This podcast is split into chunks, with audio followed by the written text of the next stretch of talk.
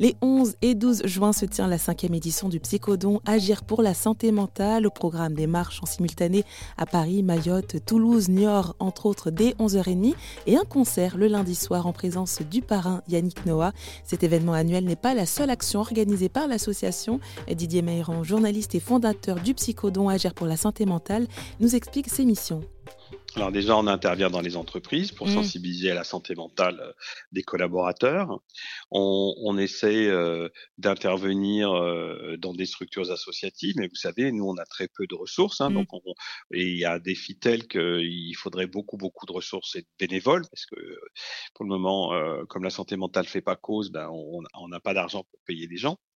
Et puis, euh, euh, on est aussi très présent sur les réseaux sociaux avec l'Instagram du Psychodon. On essaie euh, de relayer beaucoup d'informations et on utilise les communautés des stars qui chantent pour le Psychodon par exemple Ati, Christophe Willem, pour relayer des posts sur Instagram qui touchent les jeunes et qui, leur disent, tu as une santé mentale, prendre soin de ta santé mentale comme tu prends soin de ton corps. Et alors les dons que vous récoltez, ils vous servent à quoi finalement? Les Français euh, donnent très très peu euh, pour la santé mentale parce que c'est pas encore une cause. Pour le moment, ça fait peur. L'année dernière, il y a des associations euh, qui ont qui ont reçu chacune 4 ou 5 000 euros pour déployer leurs actions sur les territoires à, travers la France.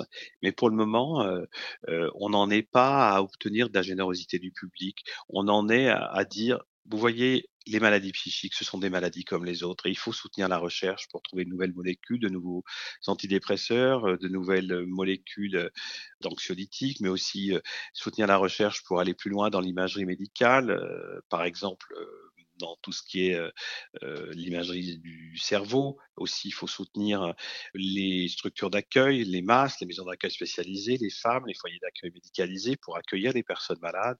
Puis, il faut soutenir les actions de prévention auprès des jeunes en particulier, puisque vous le savez, 25% des jeunes se déclarent malheureux. Mmh. C'est un vrai sujet. Il faut vraiment soutenir par des actions de prévention pour ne pas arriver à des drames, puisque une personne toutes les trois minutes fait une tentative de suicide en France et il faut en parler mmh. pour que ça n'arrive plus et que mmh, l'on retrouve des voies de, de, bien-être. Et bah d'ailleurs, le gouvernement a mis en place l'an dernier un dispositif, Mon Parcours Psy, qui permet le remboursement de la sécurité sociale et de la mutuelle de 8 séances par an. Mais, mais vous, vous souhaitez aller beaucoup plus loin que ça?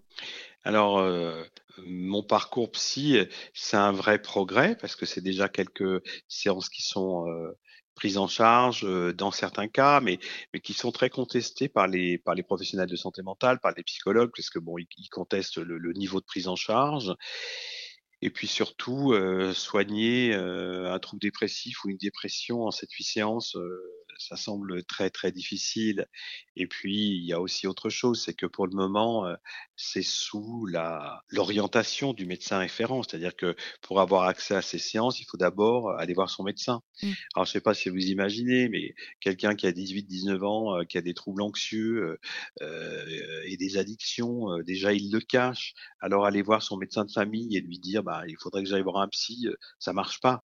En fait, il faudrait déjà sensibiliser à la santé mentale, dire que l'accès au psy est possible pour tous et que vous pouvez y aller directement, vous n'avez même pas besoin d'en parler à votre médecin et vous serez pris en charge.